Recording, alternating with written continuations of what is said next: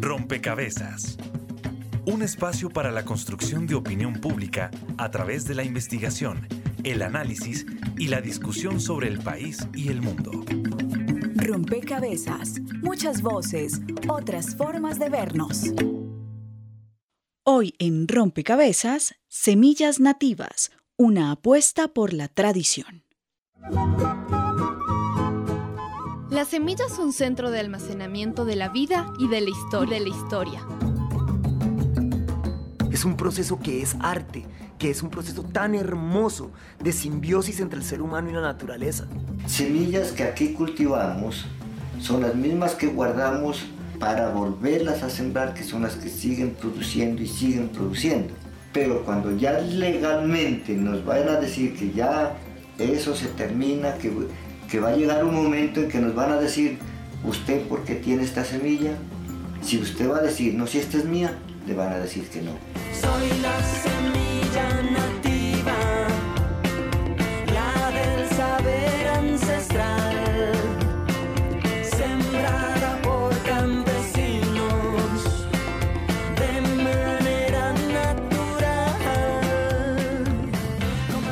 se pierde una semilla nativa colombiana, se pierde una historia de cómo una comunidad indígena trabajó con la naturaleza esa semilla, de cómo una comunidad afro plasmó ahí sus necesidades de vida hacia la naturaleza y cómo la naturaleza le respondió a esa comunidad dándole el alimento a través de esas semillas. No solamente es la defensa de la biodiversidad, sino que además es la defensa de un patrimonio cultural que representan las semillas que se ha ido construyendo entre la naturaleza y el ser humano como actor fundamental de esa naturaleza durante centurias en nuestro país. Y desgraciadamente la entrada en el año 2009, avalada por el gobierno de Álvaro Uribe Vélez, de semillas transgénicas a Colombia, nos pone en un dilema muy grande de saber hacia dónde quiere ir la producción agrícola de nuestro país.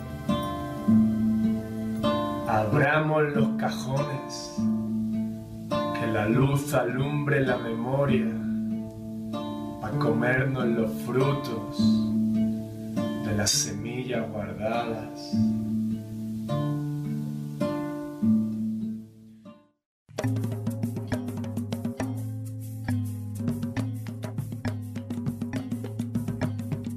Un saludo a todos los oyentes, a todas las personas que se conectan y sintonizan a esta hora. Rompecabezas, muchas voces, otras formas de vernos.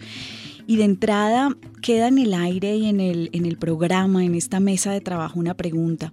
¿Hacia dónde quiere ir la producción agrícola en Colombia. Y es que el debate está abierto alrededor de las semillas. Quizás desde 2013 Em, es donde, por lo menos mediáticamente, se ha eh, convertido en un tema protagonista de algunos momentos de opinión pública en los medios de comunicación.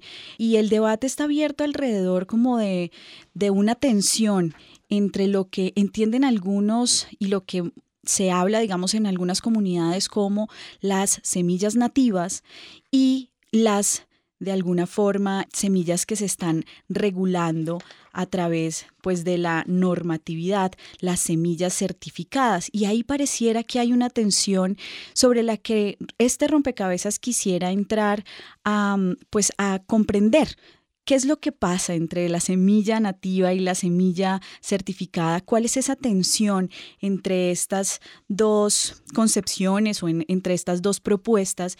Y cómo el país, cómo Colombia está ante este debate, cuáles son las distintas posturas. Para muchas comunidades las semillas son patrimonio colectivo de los pueblos y habla y se habla, digamos, de la importancia de conservar las semillas, sobre todo para fenómenos como el cambio climático, por ejemplo. Pero bueno, vamos a ver que hay otros expertos que dicen es que no, no es que se trate de eliminar unas u otras, sino que se trata es de encontrar un punto de equilibrio entre semillas certificadas y semillas nativas. Entonces, bueno, este rompecabezas lo que se propone es primero comprender qué es esto, qué es esto de las semillas nativas, qué es esto de las semillas certificadas, en qué contextos se están dando estas discusiones y bueno, cuáles son esas distintas miradas, así como rompecabezas lo propone, muchas voces, otras formas de cuáles son esas distintas voces, esas distintas miradas sobre el tema que eh, de alguna manera nos ayuden al equipo periodístico y a los oyentes a comprender mejor lo que ocurre, pero también ver cuáles son esas oportunidades que hay en estas reflexiones y en estos debates, porque seguramente allí hay oportunidades tanto para las comunidades como para el país. Y en esa línea y en esa, con ese espíritu empezamos entonces este rompecabezas. Recuerden que estaremos con ustedes durante esta hora, quien les habla, Mónica Osorio Aguiar, y en las redes sociales hoy, Daniel. Daniel Garrido. Hola Mónica, saludamos a todas las personas que nos escuchan a través de Javeriana Estéreo 91.9 FM en Bogotá. Hoy como en todos los programas queremos que sumen una ficha de este rompecabezas y que nos ayuden respondiendo a esa pregunta. ¿Por qué y cómo deben protegerse las semillas nativas? Pueden hacerlo a través de Facebook, nuestra cuenta allí es Rompecabezas Radio o en Twitter arroba rompecabezas reemplazándolo por un cero. Además de las personas que nos escuchan en Bogotá, también queremos saludar a todas las personas que nos escuchan en las diferentes regiones del país donde Rompecabezas se retransmite gracias a estos importantes aliados. Saludos a nuestras emisoras aliadas. Nos escuchan en Putumayo, Nariño, Valle del Cauca, Caldas, Chocó, Antioquia, Córdoba, Atlántico, Tolima, Los Santanderes y en Bogotá. En todo el país a través de la red de Radio Universitaria de Colombia. En Venezuela por el Instituto Radiofónico Fe y Alegría. En América Latina por la Asociación Latinoamericana de Educación Radiofónica ALER. Y en el mundo entero por javerianaestereo.com y SoundCloud como rompecabezas-programa-radial. Durante esta semana se sumó la primera ficha de este rompecabezas en nuestra cuenta de Twitter. Allí le preguntamos a nuestros usuarios qué tanto sabe usted sobre las semillas nativas. Mucho, 20%, poco, 60% y nada, 20%. Esta primera ficha que suman desde las redes sociales quienes siguen a Rompecabezas, pues nos permite arrancar este programa, porque si sumamos el porcentaje de poco y de nada, es decir, un 60 con un 20%, nos da un 80% de desconocimiento sobre el tema, por lo menos de qué son las semillas nativas, y pues en contraste podemos inferir que, poco también se sabe qué son las semillas certificadas, y quisiera con esa pregunta justamente, con esa caracterización, que arrancáramos este rompecabezas y le doy la bienvenida a la mesa a Laura Mateus. Laura, usted es parte del grupo Semillas, hace parte del área de incidencia política y, mm, y, es también magíster del Instituto de Estudios Ambientales de la Universidad Nacional. Cuéntenos un poquito a los oyentes y a nosotros qué, es, qué son las semillas nativas y en contraste qué son las semillas certificadas. Para em empezar a contextualizar este debate, pues nosotros hemos trabajado con comunidades étnicas y campesinas a lo largo de varios años y a partir de este trabajo es que hemos identificado, hemos considerado que las semillas si bien son un material reproductivo importante para la producción de alimentos, materias primas y demás, también hacen parte de la cultura eh, de los sistemas productivos locales de cada una de las comunidades en sus distintos territorios hacen parte de estas visiones de mundo que se manejan en cada uno de los territorios, de los sistemas productivos locales. Entonces, no solamente son fuente vital para la producción de alimentos, para la autonomía alimentaria de estas comunidades, de estos territorios, sino también hacen parte de la cultura. En ellas están insertos cientos de conocimientos tradicionales transmitidos de generación en generación y por tanto son un elemento fundamental y esencial para la reproducción de la cultura y de la vida de las comunidades en los distintos territorios. Estas semillas como tal pues también hacen parte de un sistema eh, de producción, de un modelo productivo que en cualquier estado pues está encaminado a regular la producción y a incentivarla a través de normativas y a través de, de marcos regulatorios que de alguna manera tratan de regular el manejo que se hace en torno a este material productivo, que como tal, bueno, eh, requiere de ciertas condiciones de calidad, sanidad, eh, estabilidad. Y como tal, ahí es donde entra el papel del Estado en regularlas y como tal establecer unas determinadas características que deben cumplir para que puedan ser comercializadas, para que puedan ser utilizadas para la producción y allí es donde entra el tema de las certificaciones, donde, bueno, sobre semillas, sobre ciertas variedades de semillas se aplican ciertos procedimientos de manejo, de mejoramiento, eh, los cuales se certifican ante la entidad competente eh, basadas en unas características puntuales y en este sentido pasan a ser parte, o sea, de, los bancos de germoplasma como tal del Estado y a ser manejados por, por, por el Estado y, a través de contratos de, de uso, pues también se, se, permite su utilización por otros, por terceros. Ok. Bueno, Entendemos entonces, digamos que cuando hablamos, cuando nominamos semilla nativa, es aquella que, por, digamos, hace parte de una cultura y que es eh, casi que constitutiva de esa cosmovisión y de esa dinámica de una comunidad en un territorio determinado. Y que cuando hablamos de semilla certificada es aquella que ha pasado por ciertos, em, qué sé yo, filtros de evaluación y que por control estatal se, certifica como apta para, cumpliendo unos criterios de sanidad y tal. Yo ahí quisiera saludar a Sara María Campo. Usted es coordinadora del Grupo de Innovación de la Dirección de Innovación, Desarrollo Tecnológico y Protección Sanitaria del Ministerio de Agricultura y Desarrollo Rural. Y Sara, quisiera que eh, con esta distinción entre lo que se entiende por una semilla nativa y lo que se entiende por una semilla certificada, nos ayude a comprender cuáles han sido las tensiones que en el contexto colombiano se han presentado entre estas dos miradas sobre la semilla. Bienvenida Rompecabezas. Sí, yo quisiera empezar por dar un contexto desde lo que nos indica la Constitución frente al manejo de alimentos y por supuesto eh, cómo se va desarrollando hasta llegar al tema de semillas. Pues no podemos olvidar que el artículo 65 de la Constitución mm, política señala que la producción de alimentos gozará de la especial protección del Estado y que de igual manera el Estado promoverá la investigación y la transferencia de tecnología para la producción de alimentos y materias primas. Eh, en ese sentido, existe aquí la primera atención para responder a la pregunta. El término de transferencia de tecnología ha generado un poco de tensión entre lo que es el manejo de las semillas nativas, las semillas criollas, con respecto a las semillas certificadas. Eh, en la misma línea y en el mismo ordenamiento de la Constitución, el artículo 80 eh, dispone eh, que se planificará el estado y aprovechamiento de los recursos naturales para garantizar su desarrollo sostenible, su conservación, restauración y sustitución. Y aquí viene otro punto de tensión y es cómo vemos las semillas desde la política pública del sector agropecuario.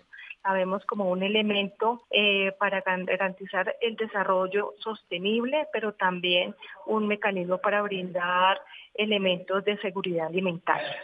Eh, otro elemento importante en la política pública están las recomendaciones de la misión para la transformación del campo, adelantada por el Departamento Nacional de Planeación en el año 2015, en donde recomienda ajustar las normas que protegen los derechos de las comunidades rurales y reconocer su trabajo en la salvaguarda de numerosas especies y su liderazgo en la domesticación de cultivos fundamentales para el mantenimiento de una base genética. No podemos perder de vista que Colombia hace parte de tratados internacionales como el Tratado Internacional sobre Recursos Fitogenéticos para la Alimentación y la Agricultura, eh, en el que se impone el reconocimiento al derecho del agricultor a participar de forma equitativa en la distribución de los beneficios que se deriven de la utilización de los recursos fitogenéticos para la alimentación y la agricultura, en este caso las semillas. Y otro punto de atención surge ahí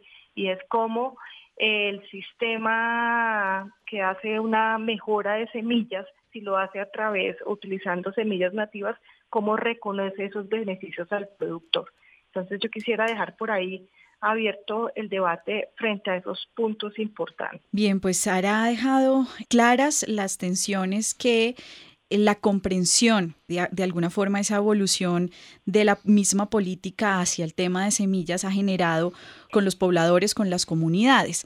Eh, pero usted mencionó una de las tensiones que tenía que ver justamente con esa transferencia de tecnología, con de alguna forma la idea de los transgénicos, la idea de el mejoramiento de semillas a través, digamos, de, de intervenciones científicas y tal. Y yo quisiera ahí darle la bienvenida a la mesa a María Arcilia Bonilla. Usted es jefe de departamento de propiedad intelectual de Corpo ICA y de alguna forma tiene conocimiento sobre, sobre justamente este ejercicio del mejoramiento de las semillas. Un poco expliquémosles a, a los oyentes por qué hay que mejorar las semillas, digamos, cómo, es eso de mejorar las semillas, cómo es eso de cumplir con ciertos criterios, cuáles son esos criterios con los que hay que cumplir, pero también cómo dialogar también con esa visión de las comunidades, cómo dialogar desde esa, desde esa mirada con la tradición y la cultura. Bienvenida a Rompecabezas. Muchas gracias a todos. Digamos que las semillas nativas vienen de una forma de mejoramiento que hacen, o de domesticación más bien, que se hace durante muchísimos años. ¿Y cómo es que se hace? Digamos que los materiales de una determinada zona que sirven para alimentar a, a un tipo poblacional, a algunas personas que están allí, empiezan a ser seleccionadas pues por lo que más le llame la atención a estas personas. Entonces hablemos que sea una comunidad que está en un sitio determinado y ellos van seleccionando esas semillas, seleccionan, eh, consumen, seleccionan, consumen y eso por muchísimo tiempo. Y no es una cuestión que ha sucedido solamente en Colombia, sino en todas las partes del mundo. Y, y digamos que esto, si bien no es una, una selección eh, en donde tú metas eh, conocimientos científicos, y todo este tipo de cosas, es una selección. Y posiblemente todo ese bagaje que tienen las comunidades es lo que se asocia con el conocimiento de las comunidades sobre ese tipo de semillas. Entonces, ¿cuáles son las mejores? ¿Por qué son estas las mejores? ¿Usted cómo las identifica? Y, este tipo de cosas. Y hay un mejoramiento que se hace, o sea, se hace una investigación, se aplican conocimientos científicos, entonces tú ya no solamente seleccionas unos materiales, sino empiezas a cruzar los materiales que son eh, mejores. Y fruto de ese, de ese cruce, entonces uno va mirando cuál de ese material, parecido a lo anterior, se comporta mejor y vuelve y lo cruza, y cuál se comporta como uno quiere y vuelve y lo cruza. Y cuando uno dice como uno quiere, es porque a veces se necesita que los materiales sean un poco más productivos. Entonces, por ejemplo, si un material te da X cantidad de granos o de, de, hojas, de lo, con lo que tú te estés alimentando de frutos, pero posiblemente, y posiblemente son buenos, pero no suficientes para una población creciente. Entonces hay que producir un poquito más. Pero posiblemente tienen una, un, unos eh, problemas que el, llega el viento y los tumba y entonces se daña toda la producción. Entonces hay que mejorar para que sean más robustos o más pequeñitos o lo que sea para que el viento no los tumbe. Pero también puede ser que se necesite que sean un poco más tolerantes a una plaga o una enfermedad. Entonces también se hacen cruzamientos buscando este tipo de cosas.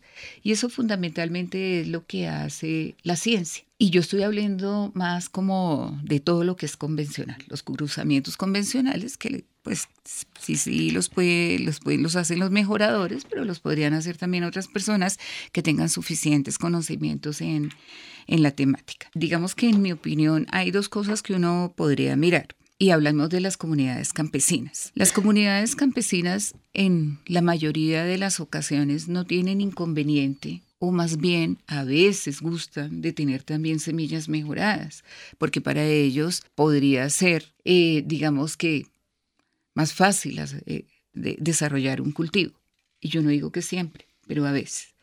Y eso es cuando la comunidad campesina entiende, quiere hacerlo. Pero si esa comunidad campesina no quisiera hacerlo, sino que quisiera solamente trabajar con sus semillas que siempre ha trabajado, pues puede hacer, que es que eso es su autonomía. Así como una, mm, digamos que un gran eh, productor agropecuario quiere trabajar solamente mejoradas o posiblemente de pronto convencionales nativas. No, yo no he visto que lo hagan, pero puede que sí. Digamos que todas estas tendencias ecológicas, hay gente que tiene una gran cantidad.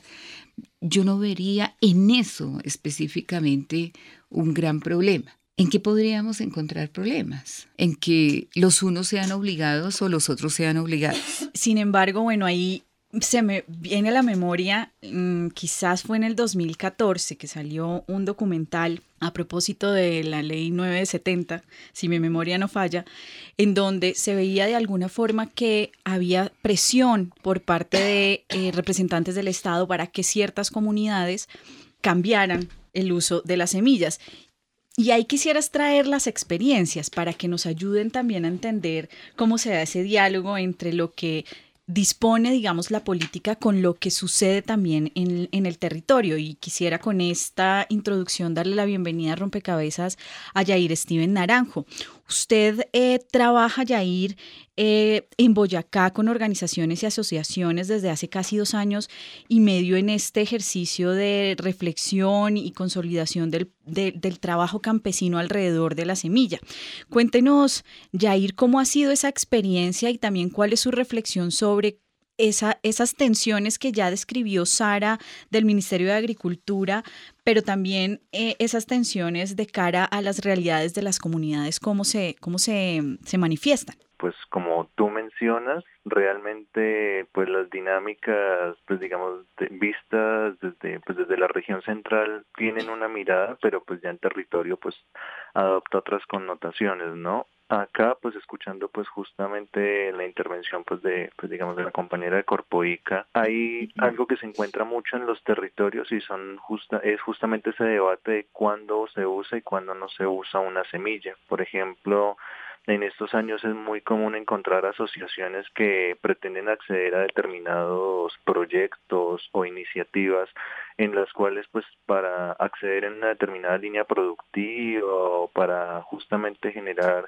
ese ese acceso a pues digamos a nuevos conocimientos por decirlo así hay unas pautas o condicionamientos pues que son digamos requisito innegociable. En muchas de las ocasiones son muy contados los casos en que ha podido cambiar eso para poder acceder a determinadas iniciativas. Por ejemplo es un punto de debate muy fuerte el hecho de cuando una comunidad puede decir sí o decir no a unas semillas. Pues digamos, por simple lógica podría decir no pero a la hora de aplicar a proyectos de alianzas productivas o también algunos programas de las iniciativas RESA de, seguridad alimentaria y nutricional y también algunos programas ya más municipales de proyectos de las sumatas o de los eh, de las de los operadores agropecuarios que están en los municipios hay unos requerimientos exigidos por ellos. Esos requerimientos que abarcan eh, la recepción de determinado tipo de semillas que son suministradas directamente pues por el operador del programa. Entonces es como uno de los condicionamientos. Otro pues ya cuando es una línea productiva específica y sucede mucho aquí en Boyacá para el caso de la papa eh, hay un material que es entregado para los agricultores y es el material específico que deben ellos sembrar para que al momento de cerrar el ciclo productivo pues sea adquirido por el ente comercializador o receptor de toda la producción. Si no siembran ese tipo de semilla, en el caso de la papa que es más apta para producir todos los fritos o las papas fritas, pues no no entra dentro de dentro de esta dinámica.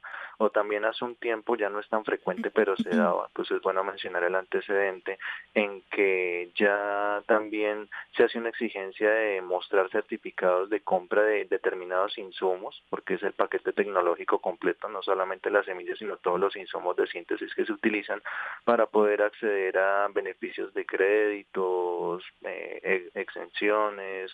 Entonces, en general es un tema que difiere mucho en las dinámicas de, de territorio, ¿no? Y también lo que concluye la gente, decir, bueno, sí, recibo la semilla, pero como a veces se hace una entrega eh, general de semillas para un programa en todo el país, pues a veces no se tienen en cuenta las condiciones agroclimatológicas para que esas semillas se adapten, ¿no? Entonces dicen repentinamente la planta dejó de crecer, eh, las condiciones del clima no fueron las adecuadas, para el caso del maíz dicen no se formó la mazorca, sino que hubo una pudrición repentina ya de la mazorca que se estaba formando y no siguió desarrollándose, o simplemente las semillas no germinaron, son como los comentarios así más comunes que se encuentran por parte de, agricultores en, los territorios y ellos siguen sembrando sus semillas ya de manera tradicional y siguen pues encontrando pues quizás no los mismos volúmenes de producción sino ya pues semillas adaptadas a su territorio. Y pongo otra pregunta ya sobre la mesa. ¿Los volúmenes de producción son a costa de qué? En la mayoría de los casos, ya pasando la, a la connotación cultural pérdida de características propias del producto, eh, características organolépticas, sabor, olor, textura, que simplemente hace que no se puedan lograr con las nuevas variedades y ya se pierda pues también el saber cultural de determinadas regiones, ¿no? Porque el producto no da la talla para preparar las recetas que tradicionalmente se han venido generando en, en el territorio. Por ahora, pues esos son los elementos que pongo en la mesa. Claro, Jair deja en la mesa varios asuntos sobre los que quisiera que volviéramos y que, y que reaccionáramos porque de alguna forma, si bien se han reconocido unas tensiones que ha generado la política y usted está señalando y deja abierto el debate, por ejemplo, sobre, bueno, un poco la, la, intervención científica que busca mayor volumen, digamos, a qué precio en términos de el, el, la conservación o la idea de tradición que tiene X o Y comunidad. Usted también deja en la mesa abierto el debate sobre las condiciones que se ponen, digamos, en los proyectos productivos que de alguna forma están llevando a los, a los agricultores, eh, a las comunidades campesinos, pues a usar la semilla certificada. Y, y ahí quisiera que Sara, mm, desde el Ministerio de, de, Agricultura, nos ayude a comprender cómo se están digamos, cómo se está dialogando con eh, estas comunidades, con los territorios, cómo se está logrando llegar como a un acuerdo en términos de el uso o no de las semillas, de cuánto, eh, digamos, no sé, una un proyecto que abra el ministerio puede también tener en cuenta a esas comunidades que están trabajando por con la semilla nativa, no sé, ahí cómo se está dando ese diálogo entre el ministerio, el gobierno, pues, y las comunidades, Sara. Pues sí, mira, muy oportuna la pregunta y me abre paso pues a comentarles que precisamente en el acuerdo final para la terminación del conflicto hay unos compromisos frente a la formulación de un plan nacional de asistencia integral técnica, tecnológica y de impulso a la investigación. Eh, la formulación de este plan es uno de los mecanismos para poder pues intercambiar ideas y puntos de vista con las comunidades. Uno de los criterios para formular este plan es precisamente que incluye eh, los términos de la promoción y la protección de semillas nativas y bancos de semillas, con el fin de fortalecer capacidades productivas en un eslabón de los productores, en un sector como es la economía campesina, familiar y comunitaria. Y pues en este sentido, para llevar a cabo eh, y cumplir con estos compromisos, pues el Ministerio, eh, con sus entidades adscritas, como el Instituto Colombiano eh, Agropecuario, el ICA, también la Corporación Colombiana de Investigación Agropecuaria Corpoica, nos hemos dado a la tarea de formular un proyecto de decreto, entonces, pues que está en construcción y que mm, pues por tener estos elementos eh, que deben ser concertados con las comunidades, pues debe surtir el procedimiento de la consulta previa.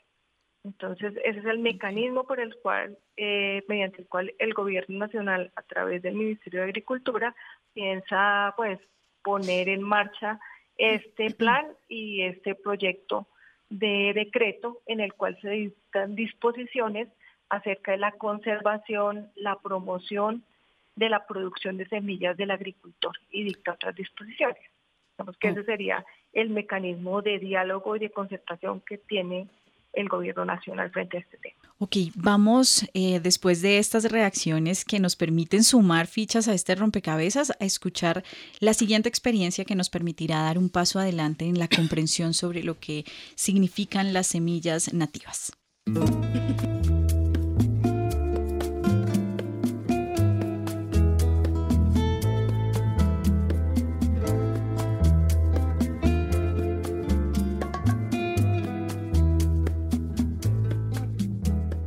Robert Delgado, quien es líder campesino del norte de Nariño, en 2005 se unió con otros campesinos de su región y del Ecuador para aprender del trabajo de protección de semillas nativas. Y en 2008 fundó la red de guardianes de semillas en el norte de Nariño. Él narra su experiencia como campesino que trabaja y protege las semillas nativas la gente guarda sus semillas de la cosecha anterior, en el caso del maíz, que es como el, el guarda sus semillas en, las partes que aún tienen, digamos, por ejemplo, la hornilla de leña, entonces se la pone al humo, que esto hace que se conserve y se proteja de los gorgojos. Últimamente también hemos aprendido que, hay que tener en cuenta la luna, por ejemplo, por lo general las semillas, estos granos, se los cosecha en, en luna menguante pues se las abona orgánicamente porque digamos se llaman también semillas agroecológicas. Y otras por ejemplo de todas maneras hay que hay que hacerles un tratamiento eh, hay que meterlas en, frascos bien tapados para poderlas conservar por un tiempo. Pero lo ideal de las semillas no es tanto que estén guardadas digamos bancos de semillas sino que deben estar vivas en, los campos de, de, los campesinos. Y tiraré semillas a la tierra semillas que muy pronto brotarán.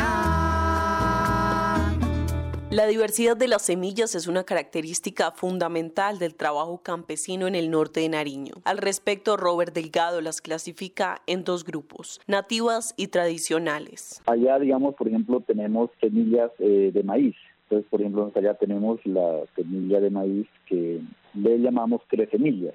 Esa es una semilla que hace mucho tiempo, mucho tiempo la promovió, digamos, a nivel institucional, pero que la gente la, la apropió, la siguió reproduciendo y ya se convierte en una semilla pues eh, tradicional en, acá en el territorio, muy adaptada, muy propia del territorio en el caso del norte de Nariño. O cuando la gente visita a sus familiares en otras partes, a veces trae sus semillas. Como ahorita en San Lorenzo se trajo una semilla desde desde Huila, por allá en la parte de la Argentina, Huila, por allá en Soldados, y que se llama maíz taibuno. En esta labor cabe destacar que una de las principales vocaciones de la red de semillas es lograr que alimentos con transgénicos no se incorporen en la dieta de los colombianos. Ahorita sabemos, por ejemplo, que hay unos maíces importados que están en las tiendas, es un maíz amarillo, alargado, como polvoso, y que en las pruebas de laboratorio que se han realizado con la red de de semillas, pues se descubrió que tienen, que es transgénico.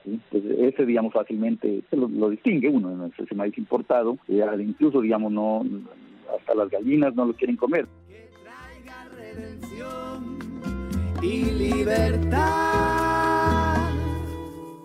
Informa María Gabriela Novoa para Rompecabezas.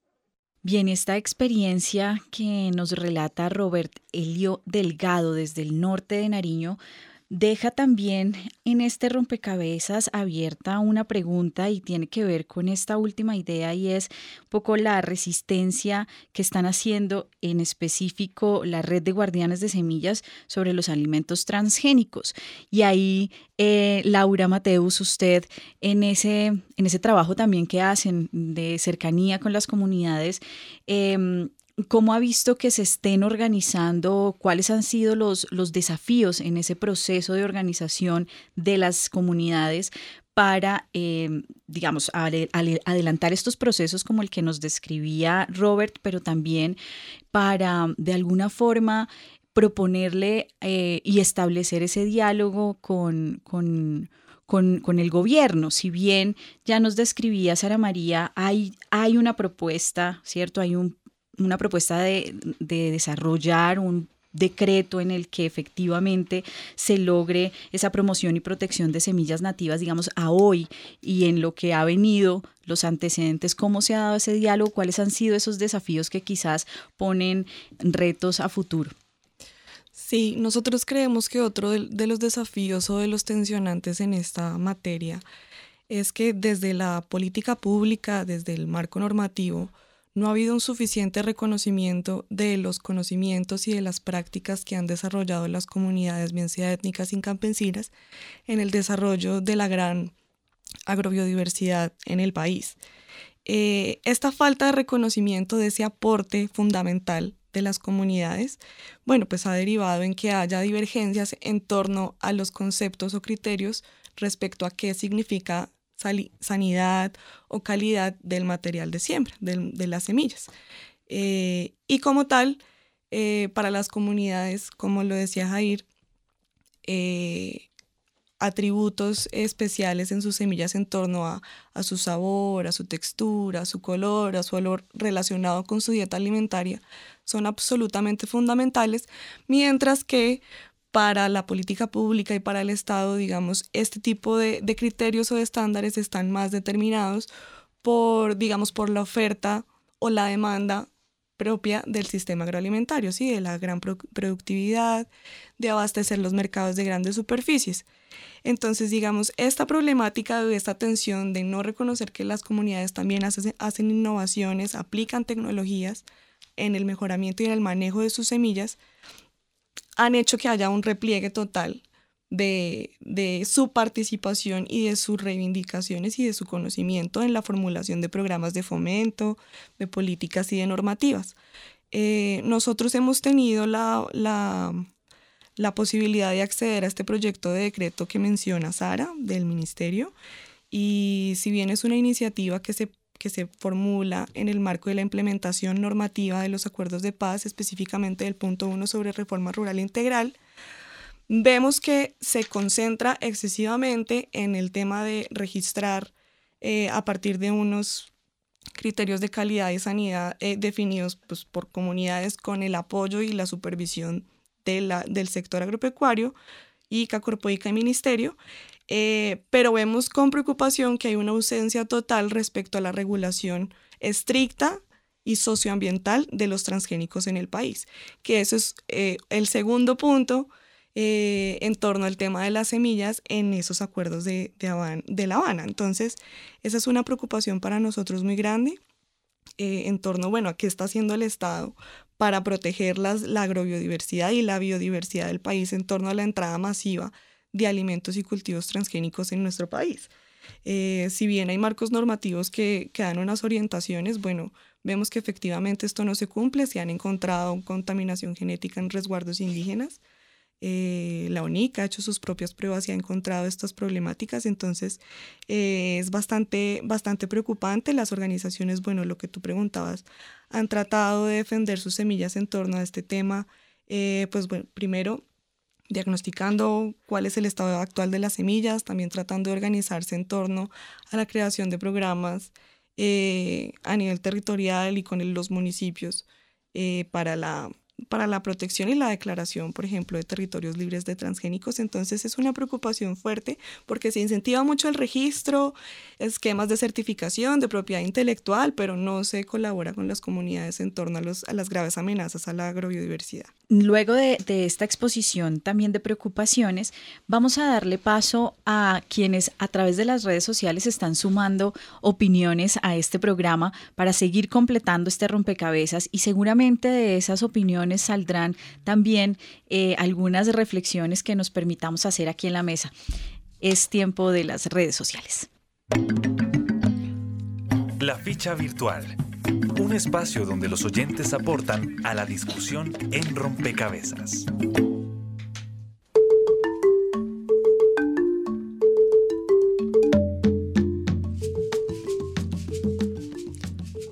Iniciando nuestro programa los invitábamos a responder la pregunta ¿por qué y cómo deben protegerse las semillas nativas?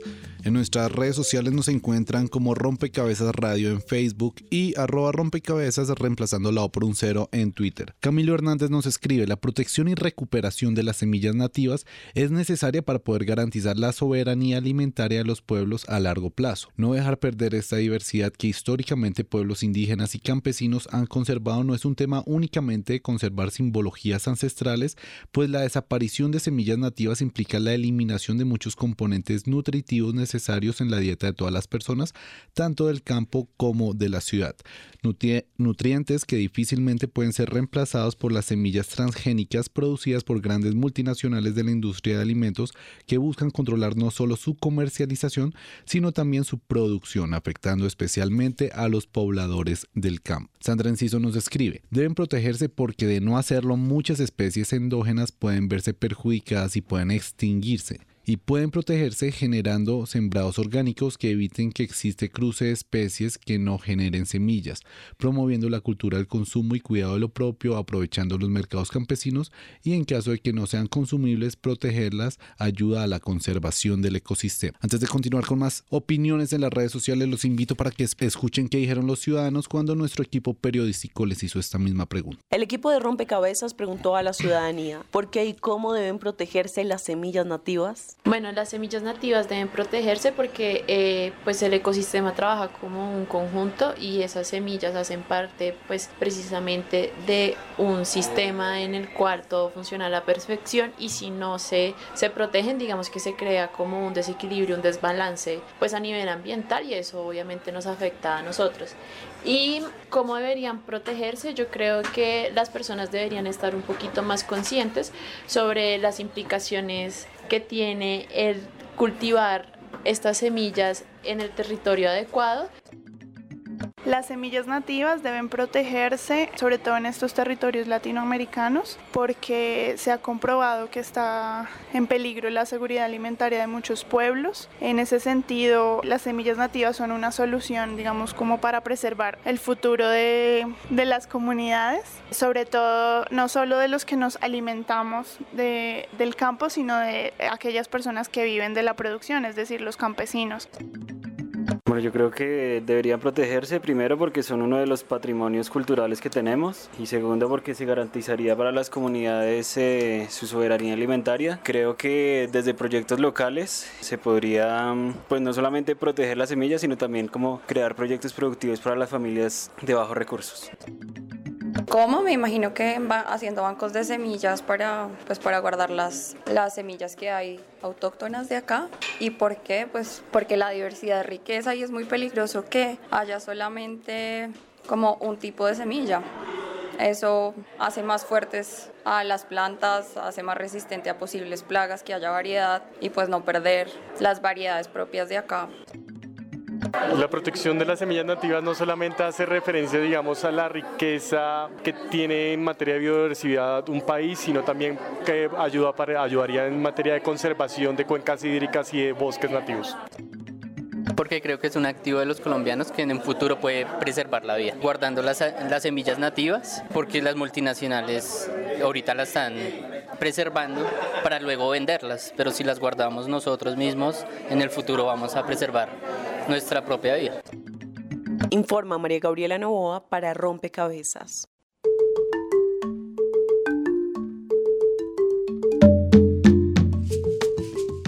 Continuando con las opiniones de las redes sociales, Iván Calderón Alvarado nos escribe, las semillas transgénicas proponen un monopolio de ciertos sectores de la agricultura y en general del consumo de alimentos. Esta amenaza es posible evitar con las semillas nativas.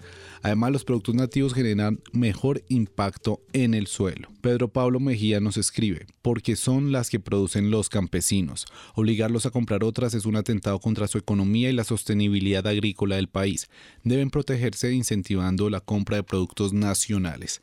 A propósito de esta última opinión y otras que escuchábamos de los diferentes ciudadanos, pues hay una preocupación constante de cuál es eh, el papel o cómo va a ser su participación eh, de las multinacionales en todo este tema y de la seguridad alimenticia nacional. Quisiera preguntarle precisamente a María Ercilia de, de Corpo Ica cómo es este tema de las multinacionales y cómo se deben proteger las semillas nativas. A mí me parece que todo lo que estaban diciendo estas personas en, en las redes y, y demás es absolutamente lo que se está pensando hacer. O sea, y lo que tú estabas diciendo del decreto. O sea, se puede mejorar un poco, pero justamente es tener los bancos de semillas, las redes de custodios, eh, cómo es que, digamos que el Estado no debe decir cómo es que lo van a, manejar, pero en el momento en que se necesite algún apoyo, debería darlo para que lo puedan manejar de la mejor manera posible. O sea, en eso estamos como bastante sintonizados con, con, lo que dicen los radioescuchas, con las redes sociales, con lo que dice el Grupo Semilla. Yo, yo creo que es una, una necesidad que todos hemos identificado y que el Estado quiere dar respuesta a través de este decreto. Ahora, ya lo que hacen las multinacionales, sobre todo con los cultivos que más se transan en el mundo entero, como maíz, trigo, soya, digamos que eso forma como más bien parte de los acuerdos comerciales que pueda llegar a tener el país. O sea, yo, yo creo que nosotros debemos incentivar muchísimo eh, el que esté en los bancos, en que hayan las redes de custodios, que no se dañen las semillas, que si se llegaran a, dañar, como tenemos cómo se pueden volver a proveer, todo ese tipo de cosas que podrían hacer fuerte un sistema. El resto de cosas, yo no sé si el Estado colombiano, digamos que yo no podría decirlo, podría llegar a decir eh, de hoy en adelante no vuelve a entrar ninguna multinacional al país, no sé qué, no se vuelven a producir semillas. Digamos que ese tipo de cosas no soy yo quien puede decirlo. Ahí de pronto eh, Sara María podría, podría aclararnos, porque, pero quisiera eh, que Yair, antes de, antes de darle la palabra a Sara, quisiera que Yair, digamos, que, que está en el territorio, nos ayude en estos minutos que nos quedan y en la línea en que, en que empezó ya a, a, construir, digamos, eh, este rompecabezas, eh, María Arcilia, en esta última intervención, y es en, en perspectiva de, bueno, cómo cómo contribuir, digamos, con mitigar esas tensiones que hemos señalado durante todo este programa que también desde el territorio revisemos cómo se puede contribuir con esas, digamos, con mitigar esas tensiones y también reaccionar a algunas de las, de las opiniones que salen en, en, este, en este sondeo que se hace y en estas opiniones de, de redes sociales sobre que las semillas son un activo de Colombia, que las semillas de alguna forma eh, son la riqueza de, de nuestras comunidades, como desde allí, desde esa riqueza y desde ese saber se puede contribuir como a mitigar estas tensiones, Jair? De todas maneras, en el contexto actual y en ese paralelo que se ha hecho de el derecho de las comunidades y la importancia de la biodiversidad versus la oferta nacional y mundial de alimentos, es una situación compleja, pero pues las acciones puntuales las podemos desarrollar cada uno conociendo cuáles son esos productos de origen local que hay, digamos, directamente en cada uno de nuestros territorios, ¿no? Conocer las iniciativas de productores campesinos, de personas que también empiezan a migrar de los centros urbanos o intermedios a sectores un poco más rurales y que le apuestan por hacer una producción de alimentos con un enfoque local y agroecológico, ¿no? Realmente ese es uno de los temas que incentiva y salvaguarda no solamente la conservación de las semillas, sino la permanencia de los campesinos y agricultores en el sector rural, porque ante ese contexto de, de producción de alimentos a costes tan bajos, con calidades que también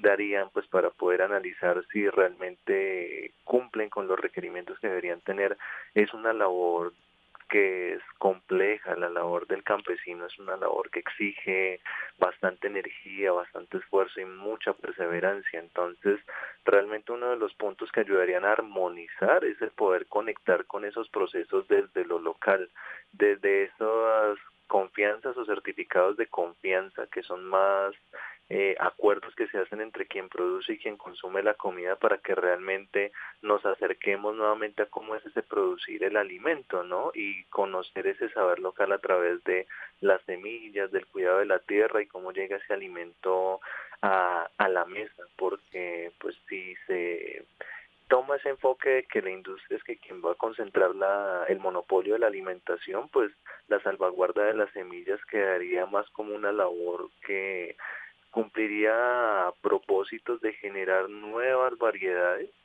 que es otro de los puntos de debate, más no salvaguardaría no solamente las semillas, sino la identidad y cultura de las comunidades rurales, sean campesinas, indígenas, afrodescendientes. Entonces, si el consumidor se acerca al alimento y apoya a los productores que están directamente en el territorio, salvaguardará su esencia y hará mucho mejor la calidad de vida de ellos en, en su, en su cotidiano. Yair, empecemos, digamos, en rompecabezas a poner un, un, granito de arena en ese sentido y es empecemos a visibilizar esas iniciativas campesinas. Usted está en Boyacá, usted trabaja con esas iniciativas. Aprovechemos este espacio también para contarle a los oyentes cuáles son, mm, cómo se llaman, qué están haciendo un poco para que empecemos a contribuir en ese sentido y en, en el sentido de, como usted lo dice, de, dar ese certificado de confianza desde eh, quienes somos consumidores y no, no cultivamos.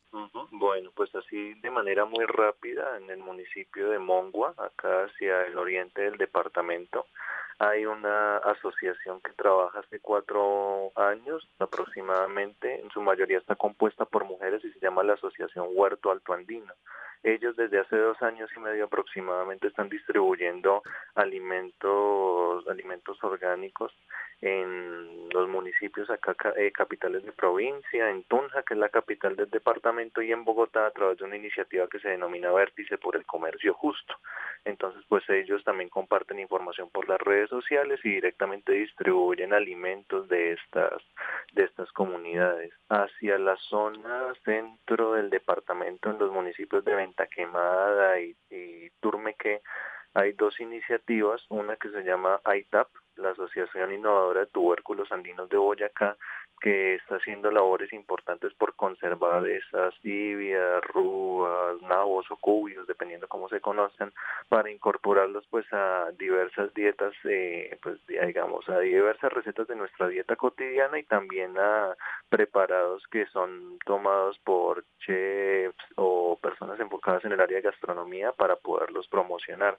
Y hacia el área más occidente del departamento, pues hay dos iniciativas cerca Villa de Leiva que es el hábitat de, eh, experiencial Nido de Águilas y el proyecto Conciencia Universal que producen alimentos para esa zona del departamento y también con un enfoque pedagógico acercan a las personas a conocer la gran diversidad de alimentos que desaparecen día tras día por la monopolización y homogeneidad de la agricultura. Entonces con un enfoque pedagógico y muy vivencial, allí se pueden conocer otras experiencias. Y ya en la red hay personas que participan de manera familiar o local poniendo su granito de arena para producir alimentos en los municipios donde se encuentran ubicados. Perfecto, pues allí están iniciativas en todo el departamento de Boyacá que están trabajando por eh, contribuir con esto, con el cuidado, la salvaguarda de las semillas nativas. Sara María del Ministerio de Agricultura y Desarrollo Rural, una última, digamos, eh, reflexión alrededor de este tema y que le permita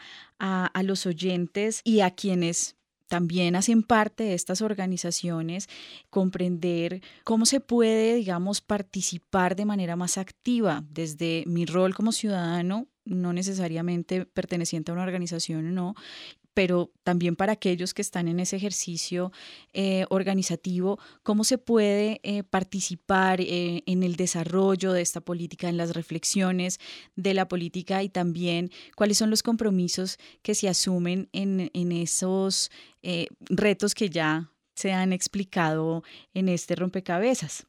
Pues sí, mira, básicamente las reflexiones pues van orientadas a que con este decreto por medio del cual se dictan las disposiciones para la producción de semillas, pues básicamente va a estar en consulta pública, pues se va a someter al, procedimiento de la consulta previa y pues ahí tendremos los escenarios para poder compartir eh, con las comunidades eh, sus conceptos y sus visiones acerca de la formulación de ese decreto y en la medida pues que de lo posible, de lo que le corresponde al ministerio como formulador de política pública, pues podemos acceder o no a tomar en cuenta esos puntos de vista.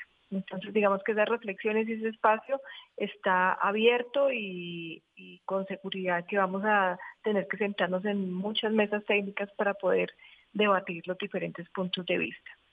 Como, como compromisos desde el gobierno central, pues comprometernos a, a escuchar esos puntos de vista y tratar de vincularnos en la formulación del decreto. Bien, y por último, Laura Mateos del Grupo Semillas. Hemos venido hablando de una serie de retos, pero también hemos propuesto a este cierre de rompecabezas proponer alternativas para mitigar esas tensiones? ¿Cuál sería su, su, ficha en este rompecabezas en ese sentido? Mm, bueno, nosotros como, como una organización que ha trabajado con múltiples organizaciones, hacemos parte de una plataforma que se llama la Red de Semillas Libres de Colombia, la cual congrega múltiples organizaciones a nivel nacional tanto pequeñas como medianas, donde participan, bueno, custodios de semillas, pequeñas redes de semillas y la idea eh, de esta plataforma es un poco interconectar entre todos estos custodios para generar estas sinergias en torno a la protección de sus semillas, eh, a la valoración de los conocimientos y de las prácticas asociadas a estos materiales, a la reivindicación de sus sistemas productivos locales y de su autonomía, porque también aclarar que las semillas pues son una fuente de autonomía, que si se conservan y si se mantienen en la parcela de los productores no tienen que ir a acceder o ir a, a conseguir materiales y paquetes tecnológicos fuera de su parcela, sino allí mismo.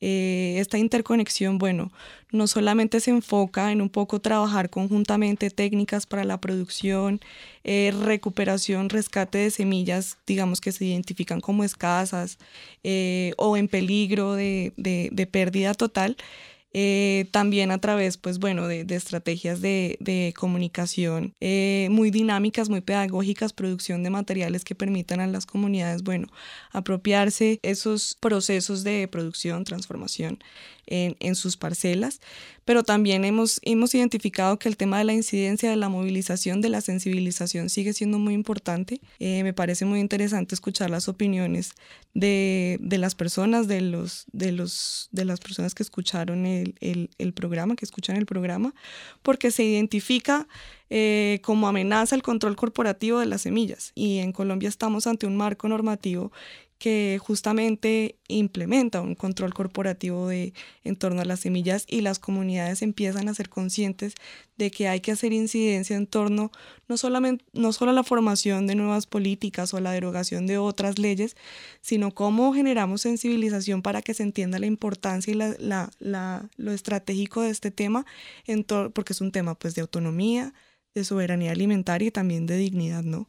Entonces eso es muy importante bajo esos tres ejes, trabajar el tema de la defensa de las semillas. Con estas opiniones cerramos este rompecabezas, no sin antes agradecer a todos ustedes, a los oyentes que contribuyen a través de las redes sociales con sus opiniones, pero también a ustedes, a los invitados, a quienes nos acompañan cada noche en la mesa de trabajo para armar, construir este programa y comprender cada uno de los temas que proponemos. Hoy el tema de las semillas nativas.